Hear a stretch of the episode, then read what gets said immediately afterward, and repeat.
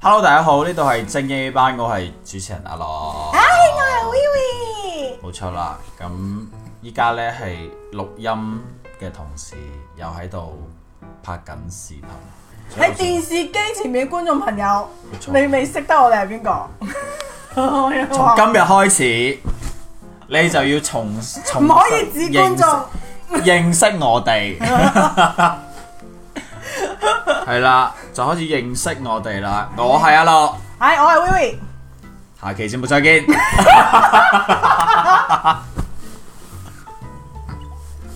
啊好好笑，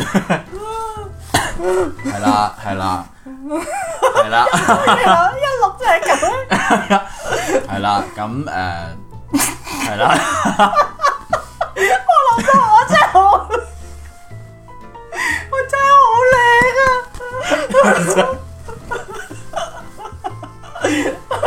裝花咗印到啊其實點算係啊？啦，我哋靜靜啲。係我哋今日嘅話題係咩咧？我哋上一期話題咩題目？係遠到好遠好遠。咁啦，今日呢期節目我哋兩就傾一傾 emo 係啊，我哋咁開心傾 emo 係咪？係啦，即係希望即係我哋嘅開心可以趕走你哋嘅 emo。咁 emo 咧，我都有一個狀態，我覺得依家咧唔多唔少都好多人都會有嘅，你都有，我都有，老豆老母都有。嗯，日日都有，時時刻刻都有。嚇分分鐘需要，唔係分分鐘分分鐘都都盼盼望望與他相見。與他相見，係啦，就有一種咁嘅狀態。因為咧，我覺得係已經係好多人都會有啦，咁所以今日就嚟傾一傾 emo 呢樣嘢，特別好似係年輕人會多啲咯。因為老人家唔知道咩叫唔係老人家可能就覺得係今年期人哋可能碌到我哋嘅視頻呢兩個咩人嚟啊？嗯啊， emo 咗啦，咁樣咁開心嘅我哋兩個人，咪傾一傾 emo 啦，係啦，咁打一句 係咩？點解會 emo？唔係而家好多人咧，年輕人咧就會點講咧？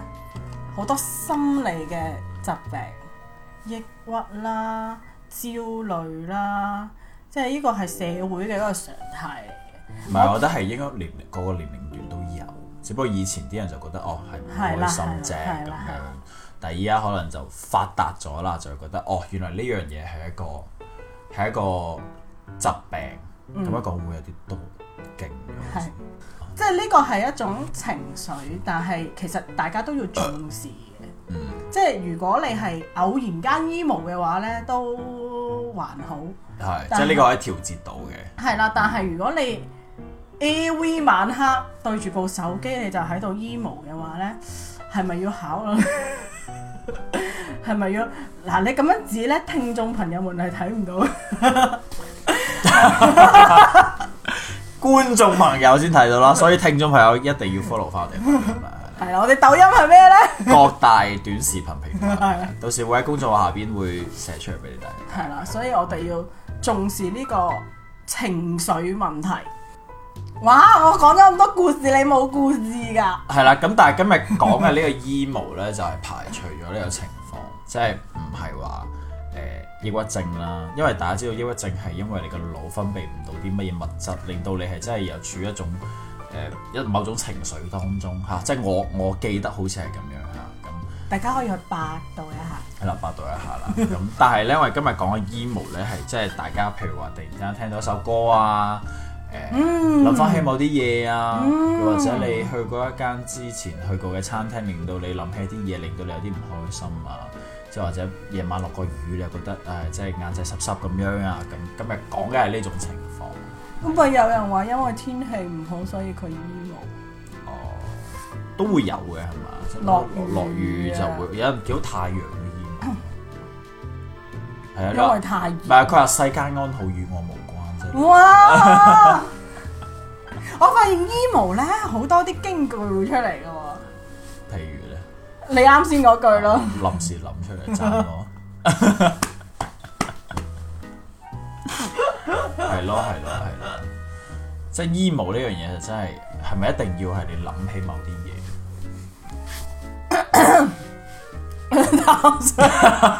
我以為你開始開始你的故 事，開始你的故事。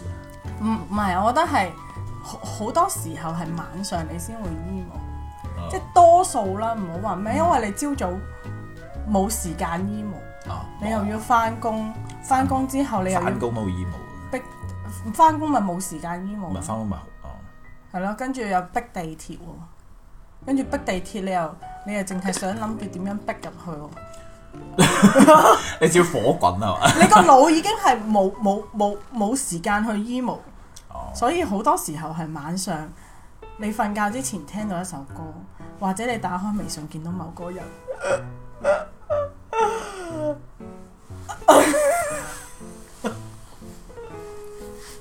因為我身邊有個 friend 咧就好 emo，唔係你，唔係你，唔係你，唔係你啊，唔係你，一個男仔，一個男仔，係啦，即係一個男仔。咁但係佢咧，佢 emo 咧，即係譬如話誒，佢就真係會聽歌嘅 emo 啦，即係突然之間聽到咩許廷鏗啊。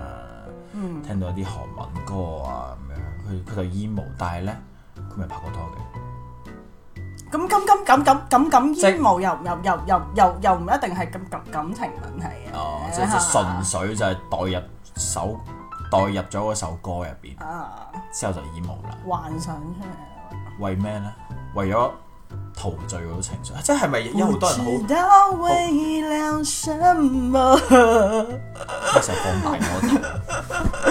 憂愁叮它咁樣圍問繞着好問好我。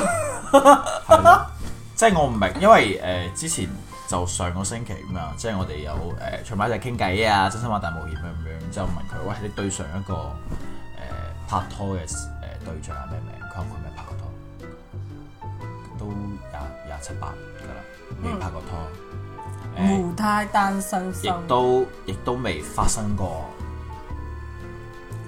愛， 係啦係啦。咁嗰時我就會好 surprise 喎，我話吓誒點解會即係因為佢喺我哋面前就話，哎呀又好中意，即係之前一齊出去玩啊，話中意呢個啊，中意嗰個啊，即係都佢表現出嚟好嗰種貪玩嘅感覺啦，同埋。誒落夜場嘅感覺咧，即係會覺得佢應該係即係唔至於話未拍過拖嘅。咁但係佢嗰個 moment 講完之後，咁我瞬間就覺得你你之前 emo 啊，因為佢有時飲大咗就話，哎呀好傷心啊，就會戴住耳機聽嗰啲好唔開心嘅歌啊，即係好 emo 啊，隻眼仔濕濕啊咁樣。情緒是自己給自己的。所以 emo 嘅狀態唔一定係話真係你發生過某啲事情。前幾排我係見到有一個愛奇藝的前導演，就中國有嘻哈都是他的，就車導，咱們車導，佢整一個店其實都幾治愈下嘅，我都覺得佢係啊，佢係喺上海嘅一個叫孤獨面店，它是一間快閃店，它好像只我以為開你。話佢掛咗，他好像只开那个， 包上魔金券。然放后，係啦，佢唔會睇嘅。然后车导他他弄了一個快閃店，然後是在上海。佢入你入到去之後呢，佢係一間室封閉嘅一間室，即係每個人自己一間室，哇，嗯單間嘅，單間。跟住入到去之後，佢前面有個 mon，有個其實係咯，有個屏幕咯。咁佢就會上一碗麵俾你，佢營業嘅時間係傍晚左右嘅，佢就會上一碗麵俾你，跟住你就坐喺嗰度食麵。咁差差唔多到時間食完嘅時候呢，其實佢你食嘅途中面下邊呢，嗯佢係會有一啲字嘅，即係例如話你多久沒有打電話俾你家裡人啦。你唔係同屋企人住咩？ 你你嘅 point 係咩？你你切一個 point，即係我卜卜哦啊，，即係你又代入咗，係啦係啦係啦。 emo two 跟嘅住情哦況跟住話你你是不是最最近吃飯都是一個人，即係之類嘅一啲文具性嘅一啲嘢，跟住就會好提起情緒。跟住食到差唔多咧，前面個 mon 就會變成一個窗口一個鏡，跟住中因為嗰個食飯嘅地方其實每一間室係圍成一個圓圈咁樣，其實佢中間係有一個。哦舞台咁樣嘅嘢哦嘅。 ，OK，OK 咁其實大家就嗰嗰一刻個嗰個你前面嗰個屏幕就會變成一個透明嘅窗口，哦你就可以睇到中間。咁中間每一日其實好似開盲盒咁嘅，佢就會有一啲小劇場或者係一啲歌，但係就會觸動翻你嘅醫務情緒。嗯啊，咁其實佢會令令到你再諗翻，咦，到底嗯我而家係一個咩狀態，或者係點樣？我覺得呢間店係非常之有意思。點解唔係呢度呢？唔係即係個劇，即係佢最後尾你話會有個劇場，其實佢係圍繞孤獨，但係嗰個劇場係最後會令到大家開心自愈，即係話嗯佢就會加深嗰種不一定。 emo emo。就我啊現在是看到裡面的，因為佢而家係嗰個抖音號會有一啲片段咁樣出嚟啊嘅，就唔一定話係開心嘅 ending 嘅，係啊啊。哦，即係反應就係話會調動人情緒嘅。嗯，就有人享受孤獨，有人害怕孤獨。我媽呀，要 emo 了！你見到我呢個手勢，記得幫我 P 好大難解了。 P 大 P 大我頭。哦，咁樣。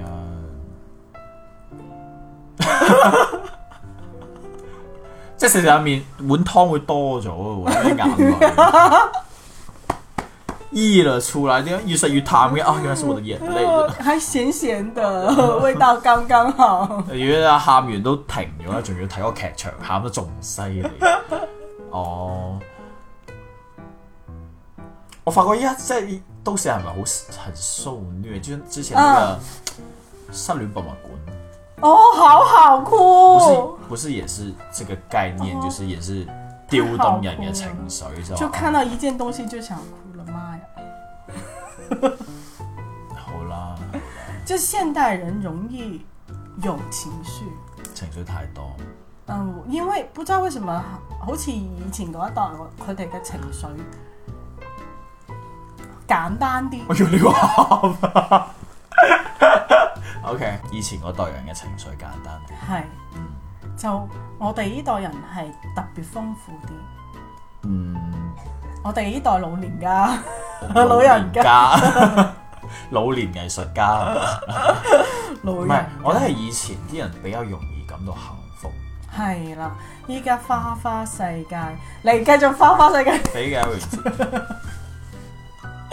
易。 點唱啊？Kelly 嗰首， 係啊，得得嗰時得得得得得得得得得得，其實係音樂節目嚟㗎，係啊，即係都會啊，哦，係啊，想講咩唔記得咗。哦，以前啲人比較容易知足，即係以前啲人就知道，誒、呃即係跟住個大方向走就得啦，有有分配，有安排，人人有飯食，人人有工開，同埋以前咁樣啦邊有手機啊？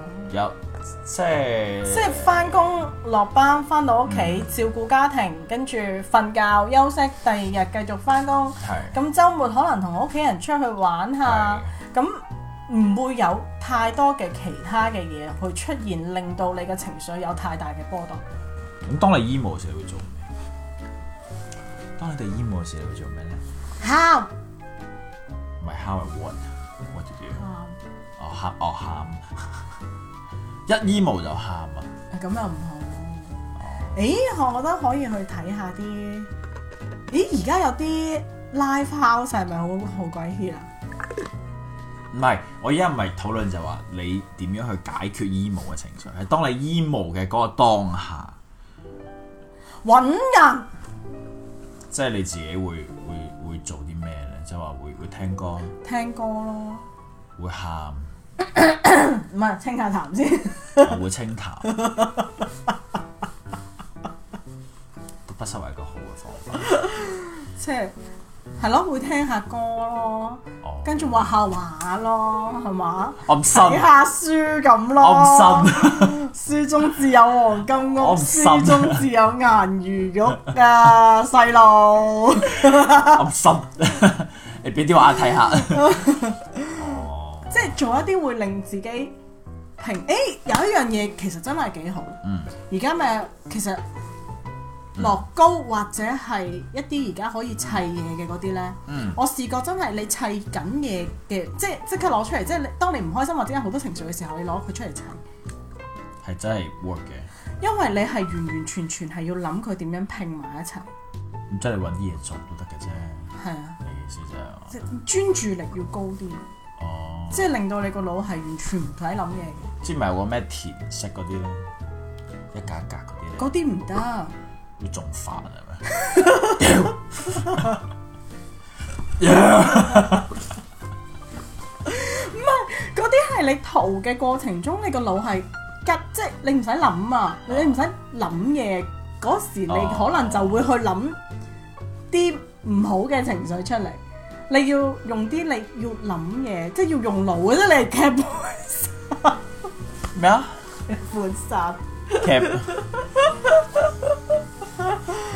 嗯，唔係唔係，即係 Mm. 啊我我個人嚇，我係非常之唔中意玩劇本殺，係極其唔中，唔係我連睇電影都唔，即係我覺得我唔可以坐喺個地方超過三個鐘，兩三個鐘我係會癲嗯嘅，係劇本殺我係會癲，whatever 係。講笑啫，啊講笑即啫係即係講即笑係啫。要用，即係要 要啲你可以去思考翻佢另外嘅嘢，分散你嘅注意力嘅，咁、你咪唔會無咯。即係例如睇下嗰個好好治愈嘅嗰種視頻咧，啊，你在意我， 你長得這麼漂亮， 你怎麼可以 emo？開心起來，喂，依家哎真係好多人依家依冇人聽歌，依家好似好多但係我覺得有時好多候越聽咪越越 emo，但係當你 emo 嘅時候，可能你只會想聽歌，即係你你個我只情想靜靜，你情緒嘅當下，我即係只想你聽你嘅話，你就又唔聽歌啊，冇冇聽嘅聽嘅，就傷心的人別聽慢歌了。點解我估到你會講呢個梗 嘅？Whatever，傷心的人別聽慢歌。有啲人 emo 會做啲唔好嘅事，乜嘢啊？輸咗不要，啊！ 你而家識得裝可愛啊！ 怎麼可以這樣？即係有啲人 emo 就會就會即係除咗聽歌啦，即係比較安靜嘅，即係都會做一啲即係平時唔多會做嘅嘢。例如寫 詩，咩啲文采全部散發喺朋友圈。哇！你會突然間發現佢好有文采，朋友圈寫嘅嘢都係一首一首嘅詩。誒唔係喎，古代啲詩人可能都係 emo 嘅時候將嗰啲詩寫落嚟嘅李白喎。嗰啲咁樣。係啦，床前明月光已你覺得呢首係 emo 嘅詩，你話呢首係 emo 嘅詩，哦，即係呢啲都係好疑是地上霜喎，舉頭望明月，低頭思故鄉噶咯喎。 收收，OK，唔係即係即係我呢啲呢啲我係唔係我係覺得係 OK 嘅呢係嘛啲，即係你 emo 嘅時就。哇！創作靈感寫埋首歌出嚟係添，啊，食食突然間腦海很喜歡你恨我，誒有旋律出現，係唔係哇！ ？I mean 即係即係，如果當啲呃有啲人會做啲唔好點解你一嘅嘢，我直一定要兜呢樣嘢？嘢，即係即係我要同大家講唔好做呢啲。即係我見到啲人咧，就譬如話啊，出去飲酒啦咁樣，係啦， 又要兜翻翻 嚟。係啊係啊，好即你係即講係好似我啲 friend 一 emo 就食三包煙咁樣。出得 街啊！唔乜好所謂啫唔係呢個反面教材，係啊係啊，即係有啲人 emo 會咁咯，就唔好 學。喪飲咁樣咯，即係唔好，你第一對身啪刮咁樣，啪刮咁樣。對身體唔好，係咪先嚇？對身體唔好， 係。咁啊你覺得 emo 好唔好呢咁嘅情緒？我覺得有情緒係好嘅，嗯，靜咗啲。 你唔咪係你你跟住啦，你得一句啫咩？嗱有情緒係好嘅，但係就唔好長期咯，即係你要自己識得調節翻呢個 emo 嘅問題咯。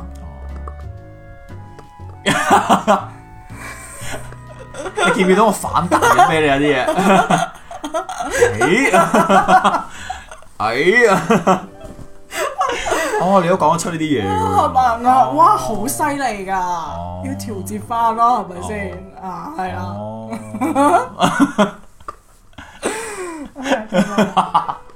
啊好笑。哦， 即係唔開心係好嘅。唔係，即係唔係係有唔開心係好係正常嘅，係正常係正常嘅，係啦，但係要識得點樣去調調節節翻係啦有，啲人嘻哈哈整人，我覺得佢傻閪嚟。唔係，真係我覺得佢應該係係點講？講嘅唔係，即係我意思，我意思即係話有啲人咧，即係好似永遠好樂觀咁樣。即但係佢會背嗱，有啲人咧， 有啲人咧，即係你見到佢係好正常嘅，跟住到晚黑佢就開始 emo 即係自己嗰一個種，係啊啦係啦但係係有啲人佢，我知道有啲 friend 係佢自己一個時都都傻閪咁樣，即係嘻嘻哈哈啊，即係好似好開心啊，或者點樣。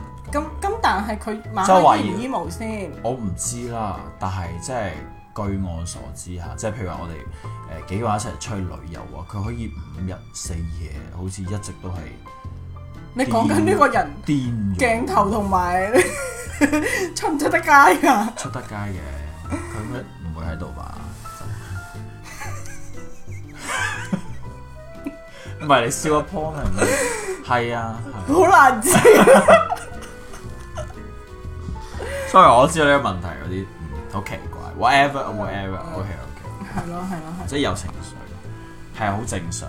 係，係有情緒係正常嘅，但係無論係人哋幫你調節，即係你有啲人係會中意揾人傾偈嘅，但係有啲人好玻璃心嘅喎，即係佢好容易厭，即係或者佢好容易，即係譬如話人哋或者同佢講話：你今日着呢件衫咁啊， 醜，唔係醜有咩可以唔講出嚟啫？點解？係係咯，佢就 emo 啦，咯，咁要氹翻佢咯。即係我吓， 唔 sorry 下次幫你買件靚嘅咁樣， 你快啲彈我件衫。 即係有啲人好容易 emo 啦，即係譬如話，嗱，例如你朝早睇到個星座書話你今日嗯，唔係幾好。係誒 emo 嘅情緒就開始培養啦， 從呢一刻就開始萌芽啦。OK，萌芽之後，你坐班車，你眼見前面嗰部車走咗，你又開始諗死啦！我今日咁黑仔嘅，真係黑咁樣係咪？係都咯，唔連連連部車都唔等我。嗯，好，翻到公司，差一分鐘遲到啊！哇，開始啦。不得了，情哇！呢段緒可以講廿分鐘。情緒開始。 你個 run down 可以講廿分鐘。啊情緒開始上頭有冇？上頭啦，跟跟住做下做下嘢，無啦啦俾同事屈，俾老闆屈，哇不得了！嗯唔呢個開心 emo 嘅情緒就開始貫穿成日啦。好啦，下邊嗰啲我就唔 講啦。用即係都可能係連續性嘅呢個情緒，係即係啊，當你 emo 嘅時候，要要要需要時你間去見乜柒都係 emo，對唔係住，你要發酵嘅，係即係呢個當情緒你見要發酵見嘅，咩都係 emo。係啊，哦， 你需要時間㗎嘛，啊，即係佢唔會，佢佢都會突然間出嚟嘅。咁但係發酵嗰啲咧，可能更加嚴重啲咯。嗯，譬如咧，講完啦。哦哦，你嗰個係發酵咩？你嗰個係連續嘅，係係不斷咯，不斷係不斷升級咁噶嘛。哦。係啊咁當你 emo 嘅時候，你做即係點樣去解決？即係唔可以解決，點樣去面對佢？即係譬如話當你有 emo 嘅情緒，我覺得你即係當你唔開心嘅時候，你一味諗住去解決佢，其實呢個心態都唔係咁好。其實你 emo 嘅時候，你唔會諗住去解決。唔係即係有有啲人會嘅啫，啊我唔開心啊唔得，我唔可以唔開心，就會覺得啊我要去運動咁樣。哎，係喎，運動喎，誒食雪糕飲得啪啪啪啪咁樣，係啦係啦，即係你唔好諗住去解決，因為我覺得誒、呃，當你想解決佢嘅時候，你會覺得呢樣嘢係一個問題，你明唔嗯明我想講咩？嗯，係，即係你會覺得呢樣嘢唔應該出現。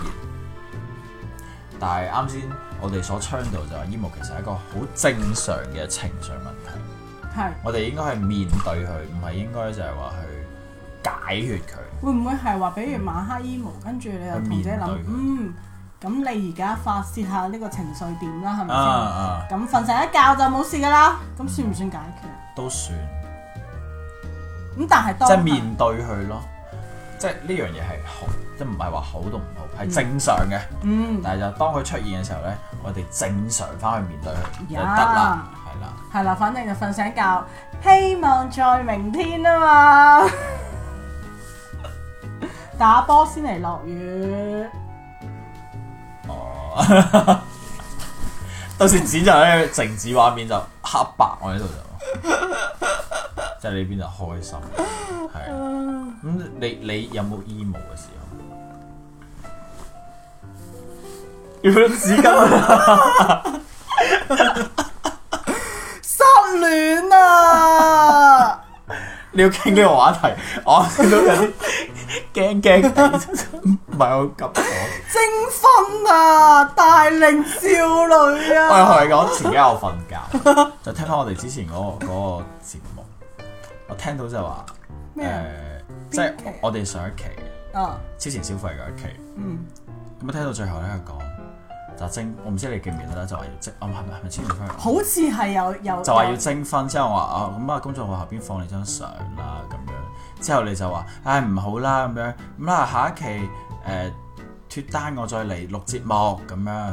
真係㗎，即係有一句咁樣，我大概意思就係話啊，下一期誒誒脱單，我就上嚟同大家講咁樣。即係我話嚇，咁呢期節目應該好難錄。 哦哦，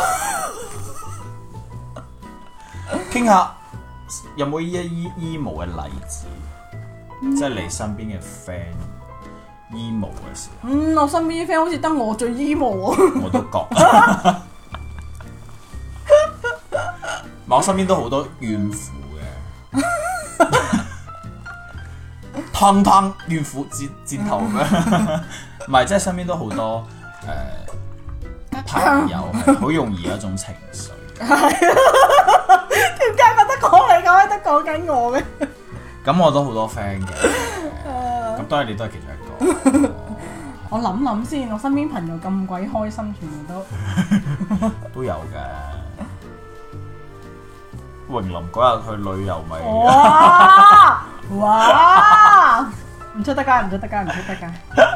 你仲要講埋個名出嚟喎？某個啊人去你旅都遊咪得咯，你後期㗎嘛， 佢唔會睇直播啊嘛，係咪啊？係咯，就永咁咯。你講朋 友，你啱先個雙下巴突然之間出現咗啊，好搞笑。你講朋友唔得嘅，係，唔係你後期會嘟嘟點啊？係咪先？講講朋友啦。有 friend 係啦。咁嗰次算唔算 emo 啊？佢唔算，嬲嘅。佢嬲嬲啫嘛哦，。即係 emo 係點樣咧？我哋定義就係就係唔情緒開心、情緒係比較低漲嘅。低 落、低低漲係咩意思咧？情緒係比較低咁落，低完又漲翻低啊嘛，漲低低漲漲哦，新詞哦啊，係咯，就 比勁較喎。情緒係比較唔好嘅，哦，波動低落波波動波波動可以，都得，即係語語文課堂哦係咪？ ？Kind of 㗎 emo 語文課堂係 係，啦啦，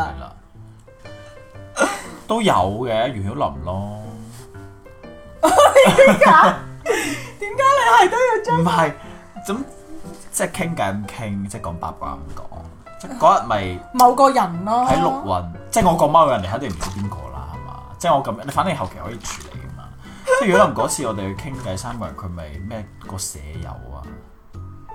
個舍友做哦啊，嗰算唔算 emo 啊？？嗰啲情情塔塔嗰啲乜嘢？係咯，算唔算啊？都算都吧。都算嗰個 moment 我覺得佢係 emo，喎又糾結啦，係咯，男人老幾狗幾年話？牛龜馬大五年啊，五年啦，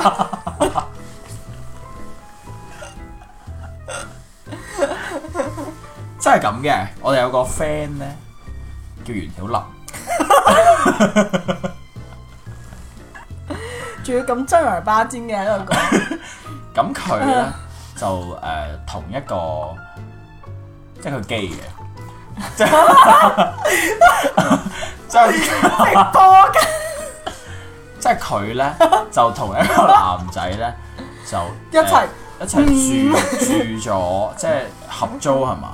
係合租就大概好好耐啦，就好幾年啦咁樣。咁佢都誒時不時 唔係自己想講，係， 即係哎唔好同人講啊，講個講個秘密啦，咁樣係啦。咁佢同嗰個男仔合租咗好幾年啦，咁可能即係對呢個男仔，無論日久生情都好啦，或者一見鍾情都好啦，即係有意無意都會係誒、呃有種照顧嘅感覺對佢係啦。咁、嗰個男仔都係唔拒絕嘅狀態，係嘛？不如用翻代係啦嚇用翻代啫。啊 Y 先生。啊，好啊啊，阿 Y 生機嘅，